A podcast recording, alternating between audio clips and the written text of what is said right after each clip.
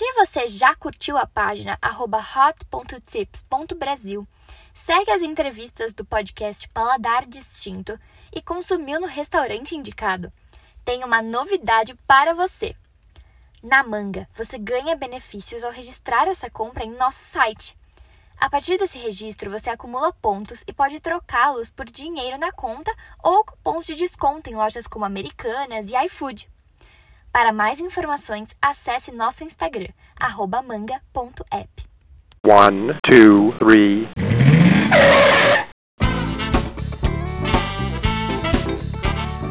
Bem-vindo, bem-vindo ao Paladar Distinto, seu podcast de gastronomia. E a conversa de hoje é sobre gastronomia britânica. Eu tenho a honra de convidar aqui o chefe Matheus. Tudo bem, Matheus? Tudo bem, Gabriel. Muito obrigado pelo convite. É muito legal poder conversar com você e explicar um pouco mais da culinária britânica para todo mundo que estiver ouvindo. Nossa, vai ser muito legal, Matheus. Obrigado aí por aceitar nosso convite, tudo. Vai ser muito, muito bacana conhecer mais aí sobre a gastronomia. E é legal que o chefe Matheus está diretamente de Londres aqui, então vai ser muito bacana. E conta um pouquinho, Matheus, sobre a sua história, como foi sua, sua chegada aí em Londres, tudo mais. É, eu sou de Rio Claro, no interior de São Paulo. Eu fiz faculdade de gastronomia no Senac em Águas de São Pedro. Me formei em 2010. E quando eu fiz a faculdade, era uma época que não tinham tantas faculdades de gastronomia no Brasil. Era uma coisa meio estava começando. Tinha em Águas de São Pedro, em Campos do Jordão, em São Paulo. Tinha a Embi Morumbi em São Paulo também. E algumas outras começando, assim. Não tinha Masterchef ainda, então não era uma coisa tão em evidência. Tanto que muita gente quando eu, ia, quando eu falava que eu ia fazer gastronomia, eles perguntaram se era astrologia ou gastrologia e eu ia ser médico. Eu falava, não, é gastronomia, eu vou ser cozinheiro. Ah, tá, entendi. O pessoal ficava meio, ah, legal, exótico. Hoje mudou a profissão no Brasil, ela está sendo um pouco mais respeitada, ela está um pouco mais em evidência e as pessoas têm muito mais informação à disposição. Gostava muito de, eu me interessava muito por comida quando eu era mais novo. Meus pais sempre me incentivaram a experimentar coisa diferente. A minha mãe ela viajava muito a trabalho e ela sempre voltava com ah, eu comi tal coisa diferente em tal país, é, a gente tem que fazer aqui em casa, vamos reproduzir. Meu pai também cozinhava bastante em casa, então eu sempre tive essa curiosidade. E eu lembro que tinha um programa do Anthony Bourdain na TV a cabo que chamava No Reservations. E ele viajava o mundo comendo. E eu assisti aquilo e falei, putz, eu quero fazer isso, né? Porque experimentar cultura diferente e conhecer outros lugares. Então, imaginei que a gastronomia pudesse me proporcionar isso, porque cozinhar é, te possibilita viajar, te possibilita trabalhar em outros países um pouco mais facilmente do que outras profissões como medicina e direito, sim, advocacia. E daí eu me formei, aí eu nunca mais parei. E aí, como você teve alguma proposta? Você foi para Londres mais para o intercâmbio? Começou já, já com a ideia de ir para para trabalhar com gastronomia em Londres? Eu, eu trabalhei em alguns restaurantes em São Paulo, depois que eu me formei. Trabalhei um pouco no Arturito, da Paula Carosella. Do Arturito, a chefe Paola ela foi dar uma consultoria e assinar o cardápio um wine bar da importadora de vinho Mistral. E eu fui para esse wine bar para trabalhar lá. Aprendi muito com a chefe Paola. Depois disso, eu passei rapidamente pela, pelo Bar da Dona Onça, da Janaína Rueda. Também aprendi sobre cozinha brasileira, é, cozinha afetiva que ela, que ela prega. Depois disso, eu voltei para o interior, trabalhei num restaurante em Rio Claro, na minha cidade, que eu gostava muito, chamava Il Coco Discario, aprendi muito lá também. E depois eu fui para Piracicaba. Piracicaba eu trabalhei num outro restaurante chamado Empório Pavanelli. Já estava morando com a minha esposa e a gente já tinha vindo para cá, para a Europa uma vez a, a, turismo e a gente gostou muito daqui. E ela também é apaixonada por viajar e por conhecer culturas diferentes.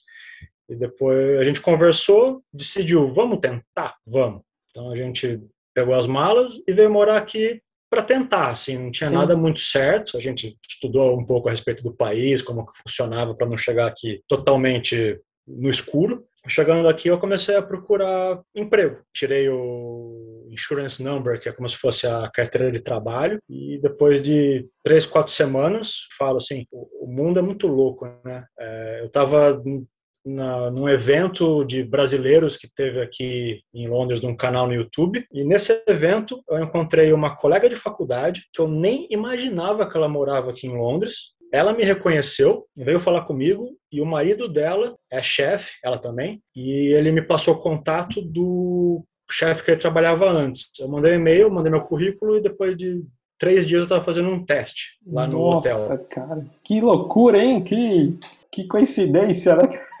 Coincidência E- da vida, né? Estou nesse hotel desde então. Legal. Fazem quatro anos que eu estou trabalhando lá. Achei muito, sim, eles dão bastante estrutura, aprende muita coisa lá.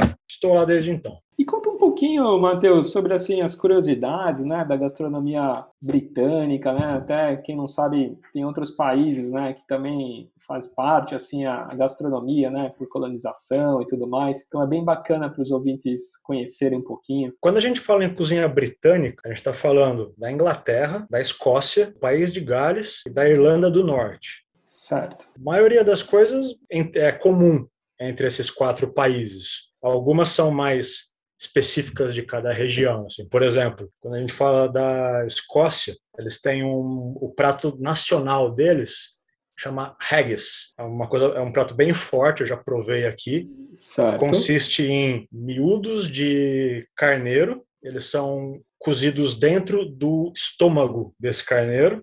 Nossa, Eles, é, bem, é bem específico, assim, é bem exótico. E eles colocam cevada, misturam esses miúdos, então tem rim, coração, pulmão, tem tudo, assim, não se perde nada. Recheiam o estômago, cozinham e comem. nossa, que curioso, que bem exótico mesmo, né? Assim.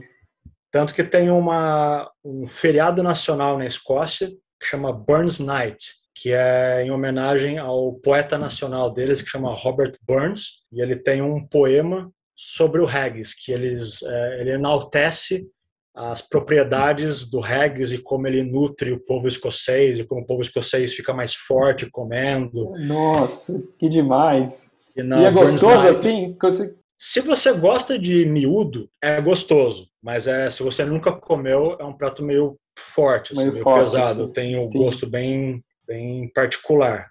E nessa noite eles comem haggis, eles bebem whisky e tem vários eventos. Tanto que no hotel que eu trabalho, quando tem Burns Night, eles chamam um cara para tocar gaita de fole. Olha, E sim. tem um outro que ele recita o poema que o Robert Burns escreveu. Tem todo um, um procedimento. Se vocês procurarem na internet, assim, no YouTube, tem vídeos dele, deles fazendo. É bem curioso. E falando em café da manhã, assim, também café é bem, bem diferente um pouco assim, né? Tem bastante itens assim, né? O café da manhã em inglês, que talvez o pessoal aí do Brasil conheça, que eles chamam de Full English Breakfast, ele, ele é bem, bem pesado, porque o, o pessoal aqui, eles têm o costume de tomar café da manhã bem consistente, almoçar uma coisa bem levinha, um sanduíche ou uma salada, e jantar cedo. E jantar também é uma coisa um pouco mais substanciosa. Então, eles, muitos ingleses jantam entre 5 e meia e 7, e o café da manhã é,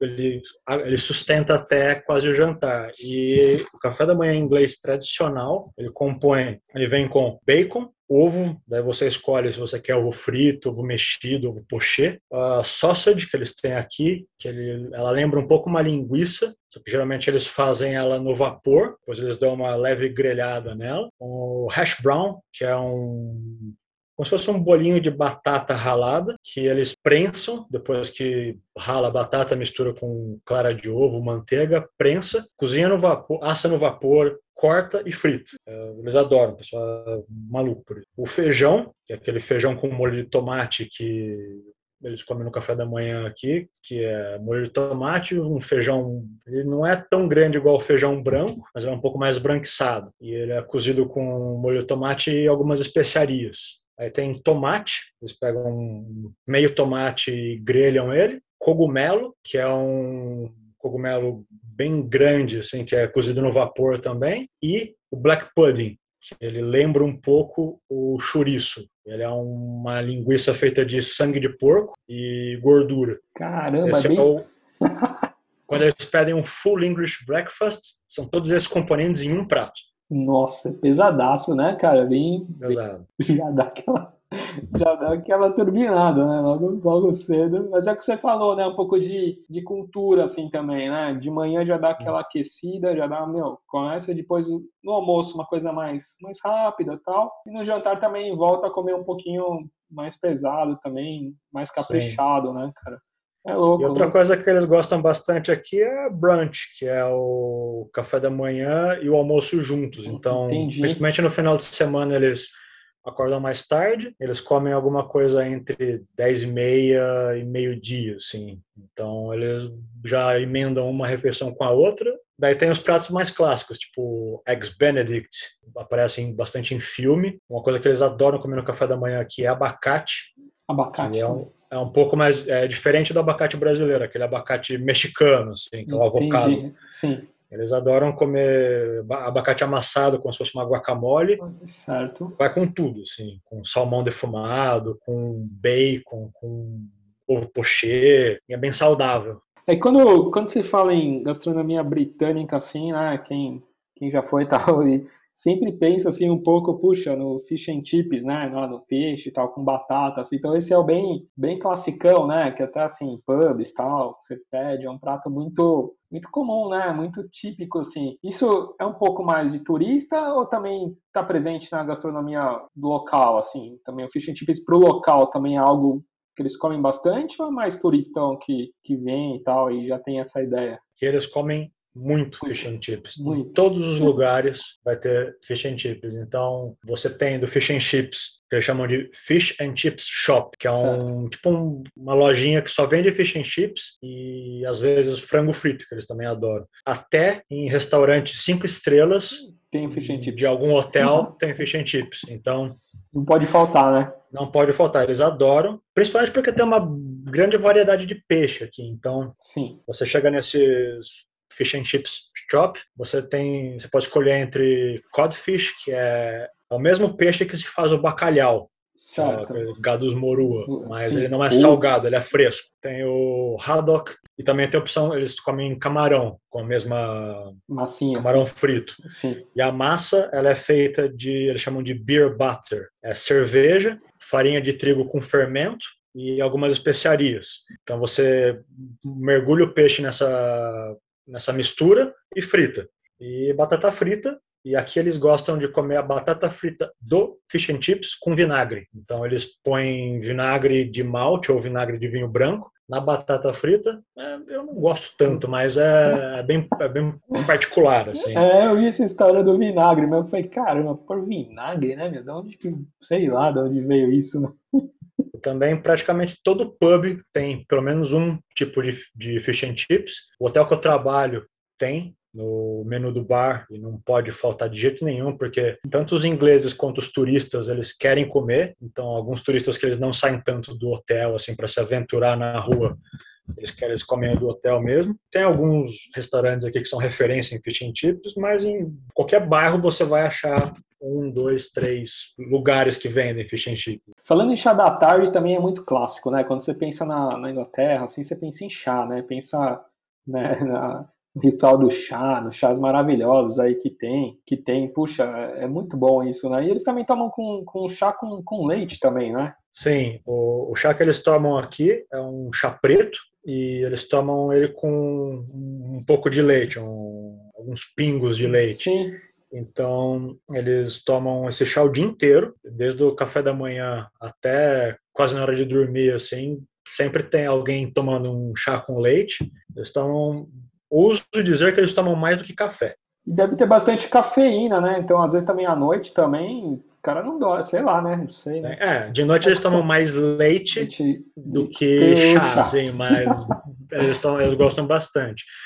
E no, no afternoon tea, que é o chá das 5. Eles tomam, gira em torno desse chá com leite. Na verdade, cheguei aqui, todo mundo fala, ah, o chá das 5. Nem é tanto das 5, porque eles geralmente tomam mais cedo. 5 horas já está quase na hora de almoço, de jantar para muitos deles, né? Então, lá no hotel é, é bem forte o chá das 5. O hotel que eu trabalho fica em frente do Palácio de Buckingham. Então, é bem procurado para o afternoon tea. A gente tem o, os tipos de afternoon tea diferentes, mas ele basicamente é servido o chá com leite, alguns sanduíches. Esses sanduíches eles é, são como se fosse sanduíche de pão de forma cortado em retângulo sem a casca.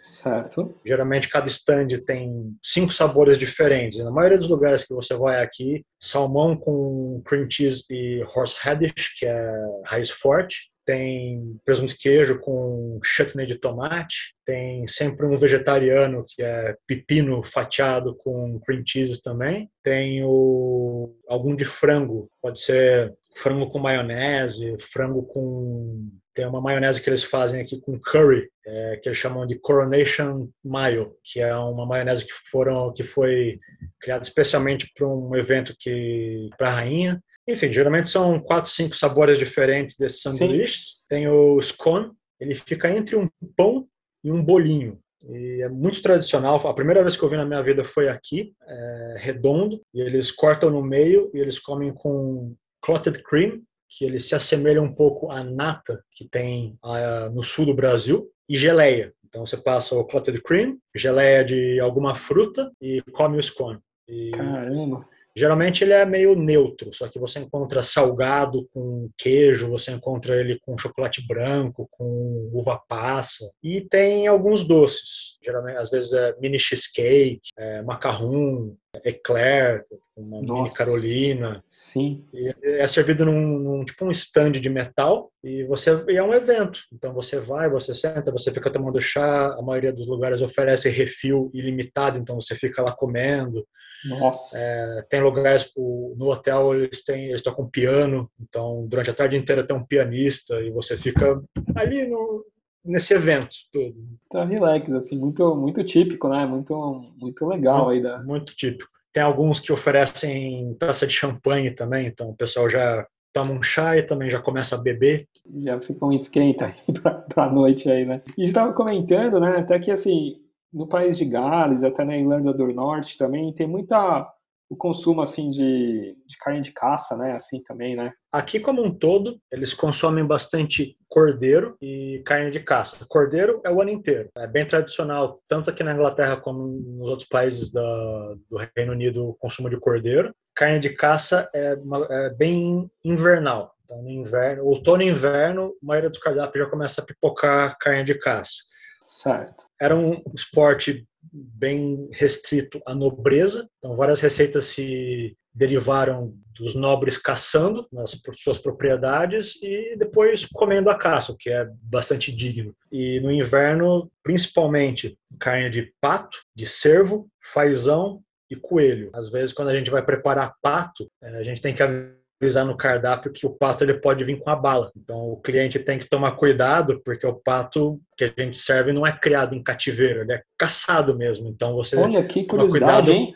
Para você tipo não comer o chumbinho que ele foi caçado. Putz, cara. Eu acho interessante. Assim. Não foi só por, né, matou e por é. hobby é. ali, não, vai utilizar para comer, né, tudo. E é legal também porque eles vendem nos mercados. Então você tem os mercados municipais, o mercado como se fosse o mercado municipal de São Paulo, tem as barracas que elas são é, específicas de carne de caça. Você vê todas essas carnes lá expostas e o, o pessoal da barraca, da banca, eles explicam o que, que é, eles explicam a origem, bem bacana que você ainda tenha esse tipo de, de consumo aqui. Uma coisa curiosa, assim, que também a gente vê assim, na parte de bebidas, né? Lógico, tem as cervejas geladas também, mas tem o costume de tomar um pouco a cerveja meio temperatura ambiente, assim, né? Meio, meio quente, assim, né? Um pouco. Sim. É... Uma coisa que eu estranhei quando eu cheguei aqui foi isso. No Brasil, a gente está acostumado a tomar cerveja estupidamente gelada, Sim. porque fazem 35 graus. Então, você vai tomar aquela cerveja,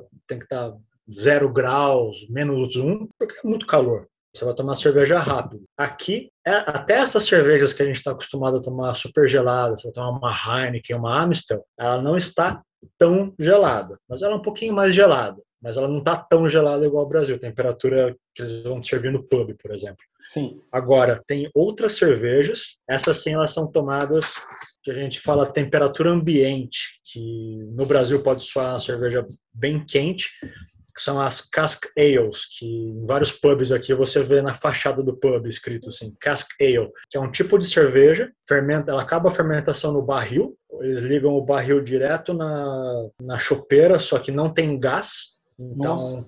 Eles bombeiam a cerveja como se fosse uma alavanca para encher o copo. Ela também não passa por refrigeração, igual outras cervejas que do barril ela passa por uma serpentina e vem no copo. Então, ela é realmente tomada entre 11 e 13 graus. Só que você, Certo.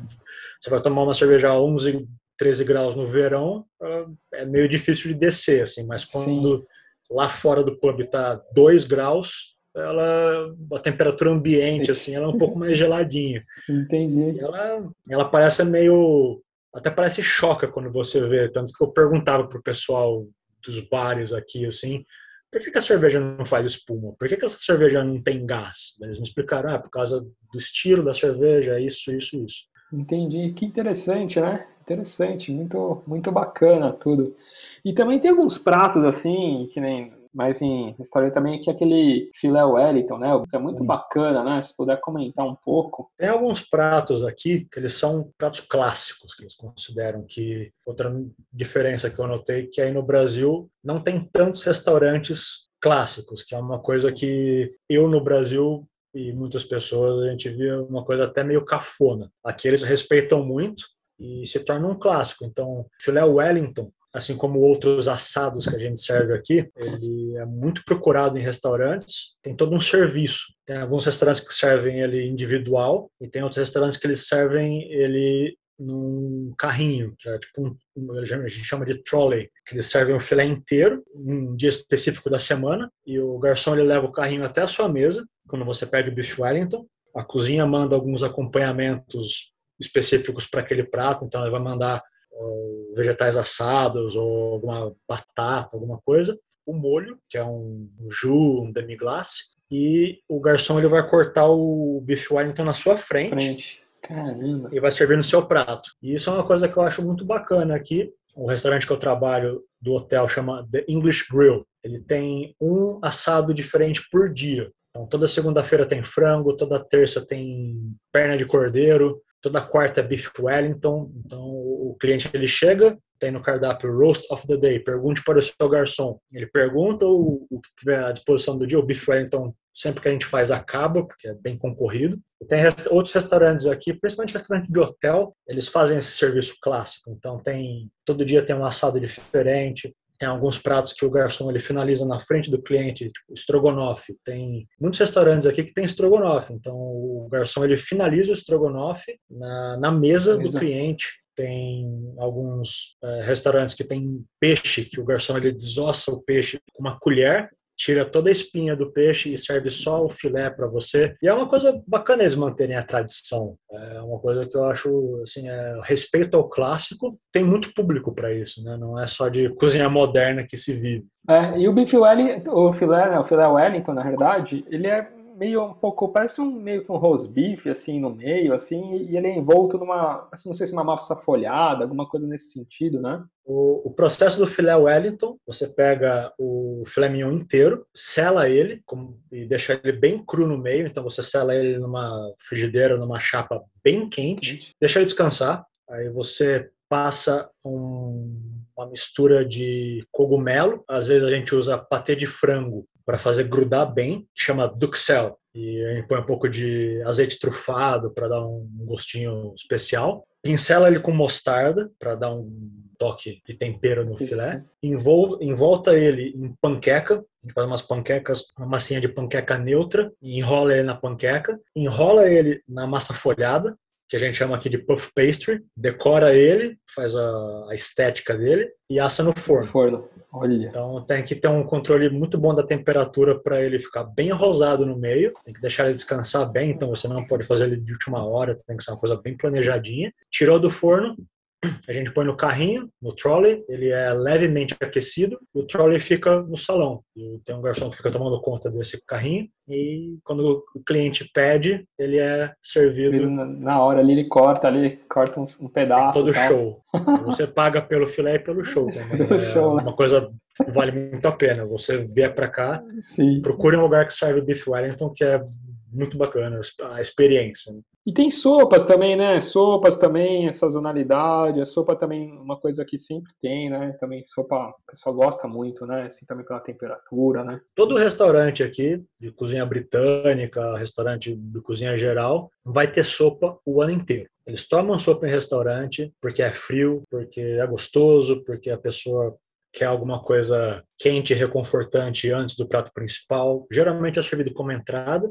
Sempre tem sopa do dia, e tem alguns lugares que tem algumas sopas fixas, então a gente sempre tem que mudar a sopa, todo dia tem uma sopa diferente, geralmente é sopa de, é, de vegetais, então a gente põe alguma sopa com frango desfiado, sopa com, com carne de porco, tem uma sopa, tem uma sopa escocesa que chama Scotch Broth, que é tipo um brodo com caldo de cordeiro, cevada, grão de cevada cozido e carne de cordeiro. É Nossa. bem bem assim para o inverno que faz, para a temperatura que faz na Escócia e aqui, assim.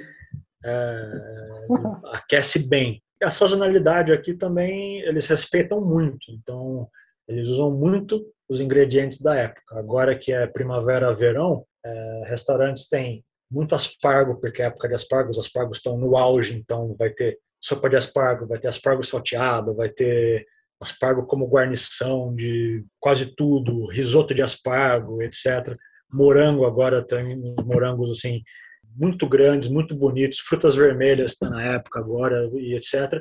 E no inverno também eles pegam essa sazonalidade de alguns ingredientes mais fortes, mais pesados e eles usam durante o inverno inteiro. Então é bem legal você ver isso e você aprende também, porque você vai no mercado, tem os ingredientes da época, você vai aprendendo na sua cabeça. O verão é época de estar ingrediente, inverno é época de estar ingrediente. Ele está no, no auge do sabor dele. Que legal. E na parte de doce também tem muita tortinha, tá? muitas frutas vermelhas também, né? Tem muita presença, assim, disso? Sim, na época que tem morango, frutas vermelhas, vai ser tudo geleia de frutas vermelhas, vai ser decoração de torta, frutas vermelhas em cima, morango, framboesa, raspberry, blueberry, mirtilo, tipo de... amora, a amora é um pouco diferente da do Brasil, ela é um pouco maior zona, assim. Que bacana. E tem outras sobremesas aqui que são bem características o ano inteiro. A mais famosa daqui chama Sticky Toffee Pudding, que é tipo um, um bolinho que eles fazem de tâmara.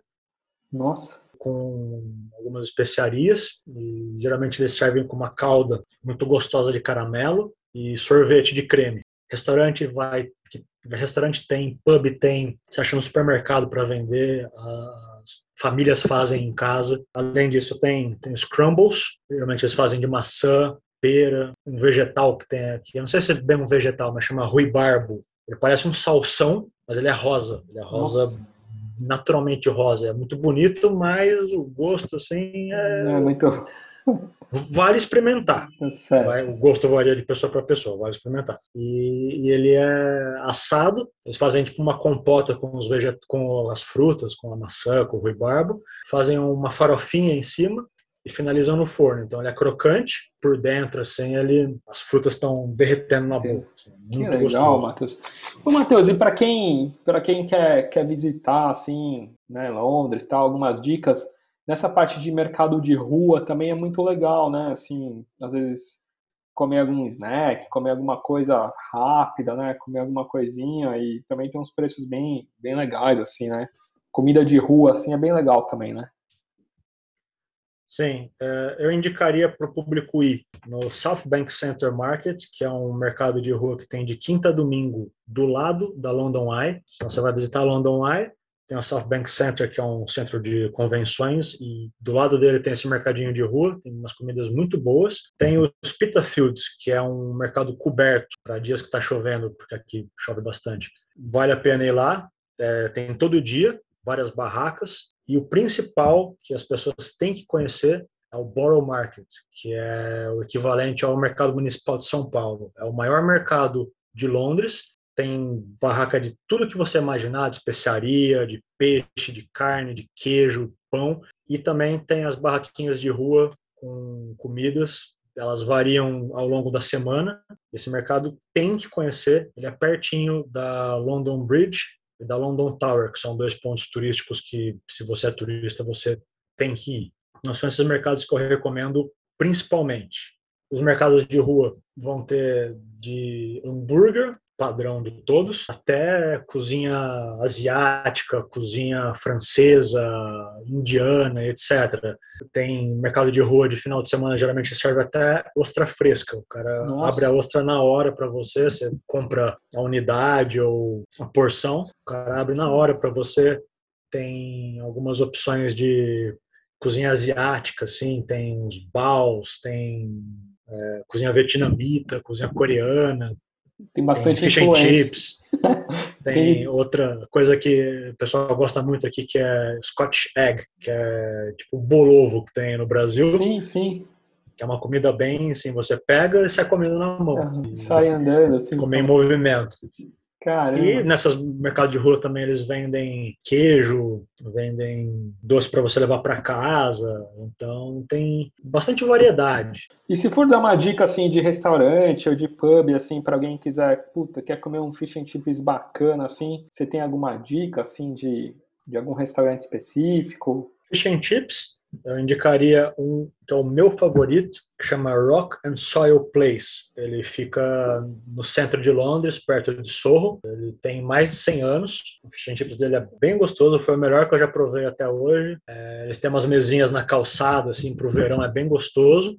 Tem um outro que é perto, tem algumas unidades em Londres, que chama Poppies, meio que o mesmo padrão. Qualquer pub que você for vai ter, então você pode procurar nos pubs também. E se você passar em alguma lojinha de fish and chips, dá uma olhada dentro, ver se você acha que é confiável, assim, e pode Sim. pegar da lojinha também.